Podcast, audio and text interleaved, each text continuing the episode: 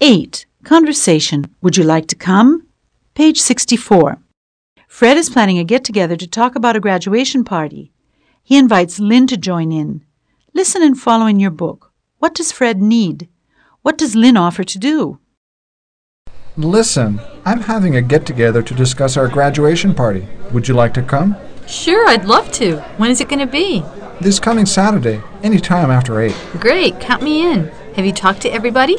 Almost everybody. I've got to call Gil and Greg. And don't worry, I'll send them an email. By the way, do you want me to bring anything? I can make a chocolate cake. Oh, that'd be great. Thanks. Joe is bringing some dips and spreads. Oh, could you bring some extra chairs? I don't think I have enough. Uh huh, I'll bring some. I'll see you Saturday around 8 then.